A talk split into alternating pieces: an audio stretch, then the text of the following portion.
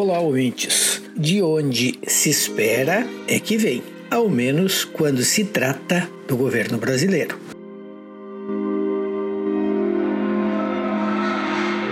Meio que na surdina, nas brumas da pandemia, o decreto 10.530, assinado pelo presidente da República, delega à equipe econômica, abre aspas, a preparação de estudos de alternativas de parcerias com a iniciativa privada para a construção, uma modernização e a operação de unidades básicas de saúde dos estados, do Distrito Federal e dos municípios.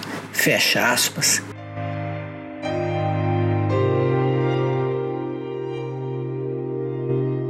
Em bom português, porta aberta para a privatização do SUS. Isso mesmo. Há reações de políticos de esquerda e até agora um silêncio retumbante do outro lado. A quem interessa neste momento privatizar parte do SUS? 150 milhões de brasileiros dependem desse instrumento para ter atenção à saúde. Privatizar o SUS é mais uma das ambições de Paulo Guedes, o homem que só pensa com os bolsos ou com a bolsa, os bolsos dos donos do capital. Parece panfleto, parece linguagem de Grêmio Estudantil, mas não deixa de ser verdade. Paulo Guedes não é de se preocupar com a plebe, ele acredita piamente que quem produz tudo é o que a turma dos camarotes faz.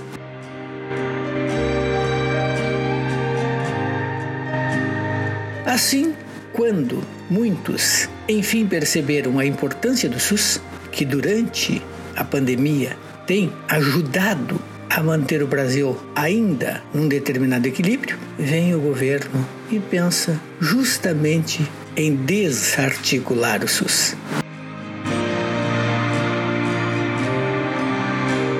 É um projeto que, obviamente, exige muita reflexão. O curioso é o seguinte: o ministro da Saúde não assinou. Bem, como ele admite que lhe cabe obedecer enquanto o capitão manda, a sua saúde, a sua assinatura está completamente dispensada.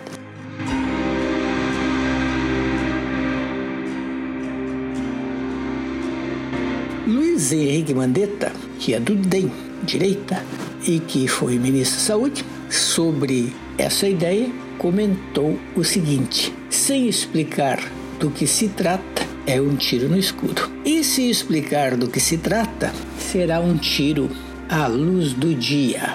Simplesmente isso. O SUS é esteio da saúde no Brasil. Sem ele, estaríamos simplesmente no caos. Então, o que, que é que se quer exatamente? Defensores não faltarão, aqueles que sempre garantem que tudo que vem da iniciativa privada é melhor, com melhores resultados, tudo perfeito. O que evidentemente faz parte de uma narrativa. Nem tudo que o Estado faz é bom, nem tudo que a iniciativa privada faz é bom e grandes democracias têm equilíbrio. Pode-se ter um bom equilíbrio entre participação do Estado e participação privada em algumas áreas. A participação pública é determinante.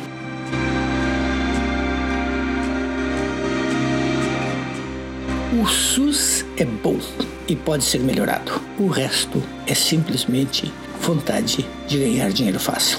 Ganhar dinheiro é bom, mas nem tudo vale para ganhar dinheiro. Parece assim complicado, mas é simples. Nem tudo vale para ganhar dinheiro. Até o próximo.